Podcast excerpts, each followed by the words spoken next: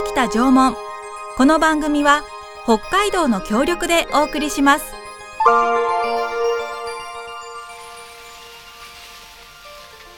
私たちが暮らすこの北海道には1万年も前から縄文人が暮らしていました豊かな自然に囲まれて森では木の実や山菜を取ったり鹿の狩りをしたり海や川では鮭やホタテなどの魚介類を取って食べていました自然の一員として争いもなく仲良く暮らしていたのです。この番組は2021年7月に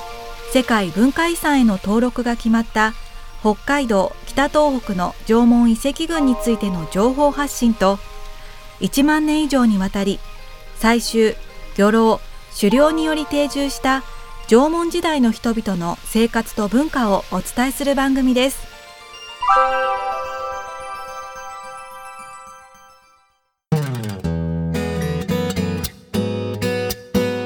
こんにちは。北海道縄文世界遺産推進室の阿部千春です。三角山放送局の渡辺のぞみです。さて今回は北海道北東北の縄文遺跡群の中にあります伊達市にある北小金貝塚について解説いただこうと思いますので安倍先生よろしくお願いします。どうぞよろしくお願いいたします。えー、伊達市にあります北小金貝塚ですけれどもどんな遺跡なんでしょうか？えっ、とこれはあの噴火湾を望む丘陵上に立地する、うん、貝塚を伴うまあ、6300年前から5500年前の集落の跡なんですね。はい、で貝塚からは、えー、貝殻とか魚骨とか動物の骨で作られた骨格器っていうんですけれども、え骨とか角で作った道具類ですね、うん、こういうものが出土して、はい、それプラスその気候変動があるわけですが、はい、それによってもう海水面がこう、はい、上がってきたり退いたりするわけですよね。はい、その環境に応じて暮らしていたというようなことがわかる遺跡です。へ海の近くにある遺跡、ね、っていうことですかね。はい、で、この伊達市というのは北海道の湘南というふうに言われるぐらい、まあ北海道の中では暖かい。暖かいところなのではい、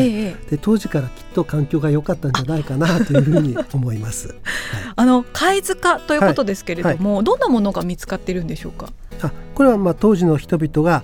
食べた貝の殻とか、貝の殻。魚の骨とか、うんうん、動物の骨ですね、はい、というのが出ていて、はい、どういう種類のものを食べていたかっていうことを調べると当時のまあ自然環境もわかるわけですね。そうですね。はい、はい。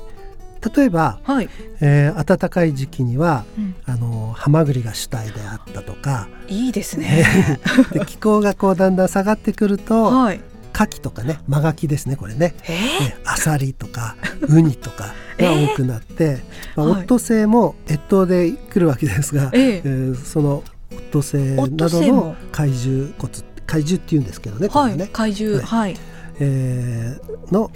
骨も出土するようになります。牡蠣とかアサリとかウニも食べてたんですか？あの大変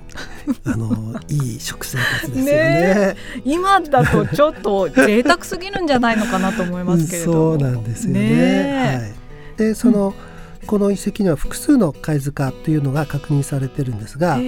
さっき言ったように気候が涼しくなると海水面が低下するので、はい、貝塚の位置もだんだん下に下がるとかそういうことで、はい、気候変動に合わせて人の生活も変化していってるっていうことが分かる遺跡なんですよね。えっと、興味深いのは、はい、えー、飾りのついたあの骨製のスプーンとかあの儀式で使うような道具が出てくることなんですよね。それとかあと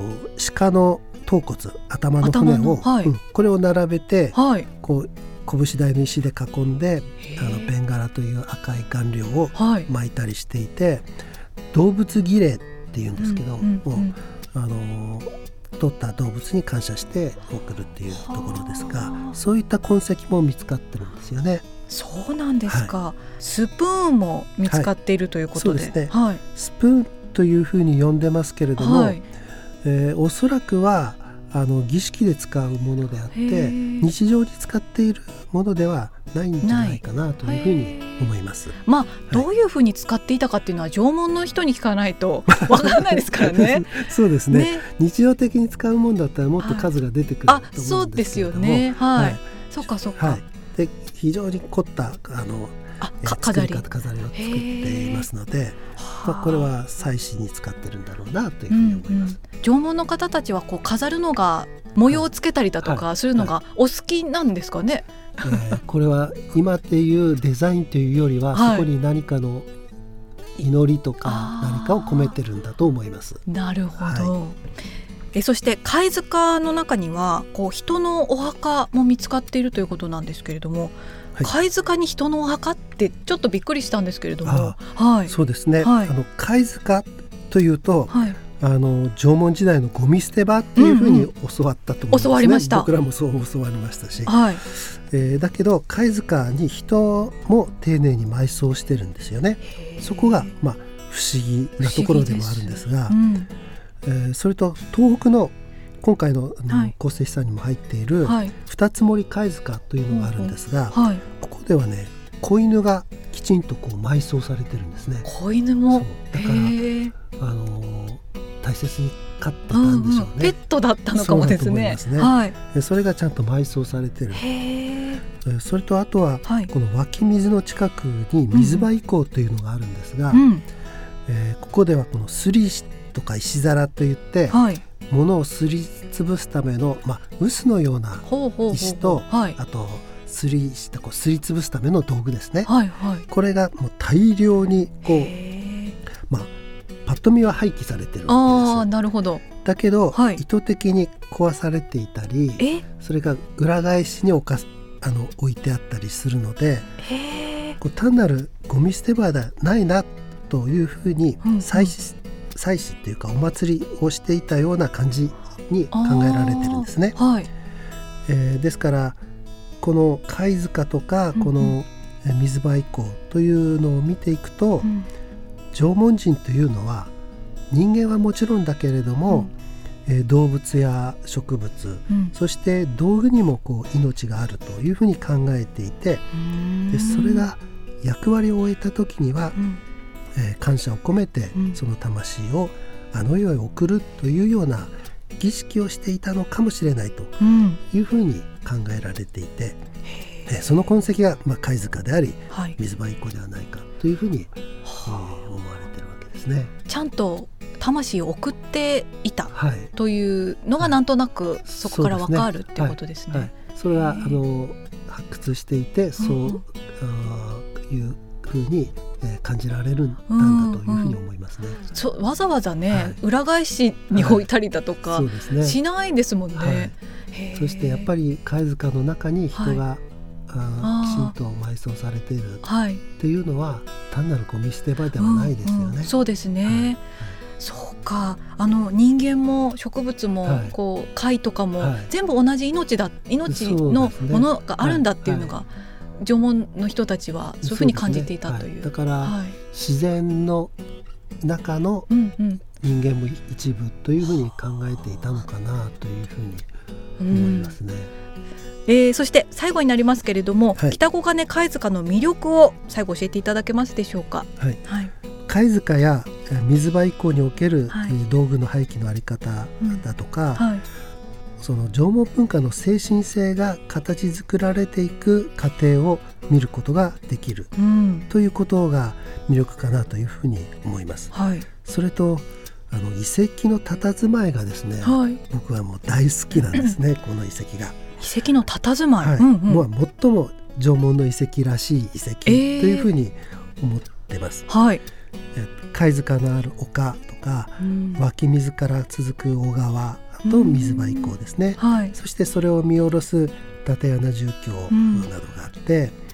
えー、本当になんか縄文の村ってこんな感じだったのかなというふうに思います。はい、そして一番の私のお気に入りはですね、はい、あの縄文の森というのがあるんですけれども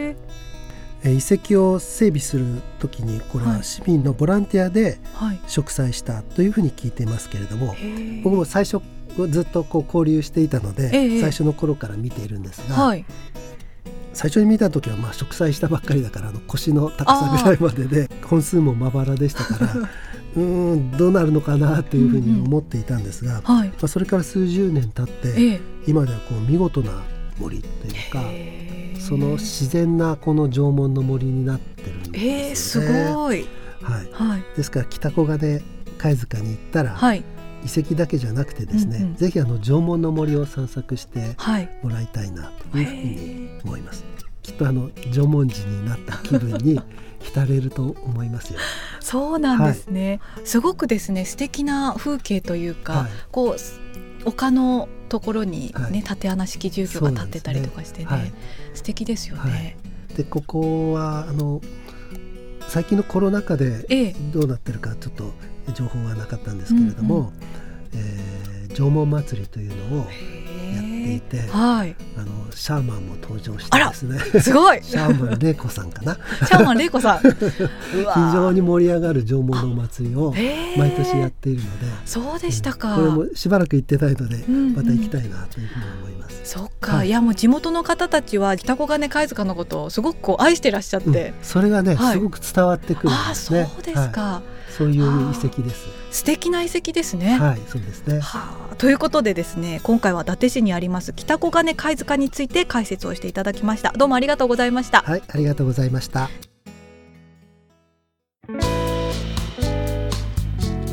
この番組ではメッセージをお待ちしております。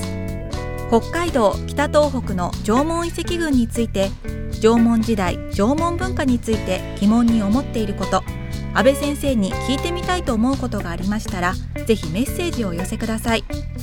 メールはリクエストアットマーク三角山 .co.jp フ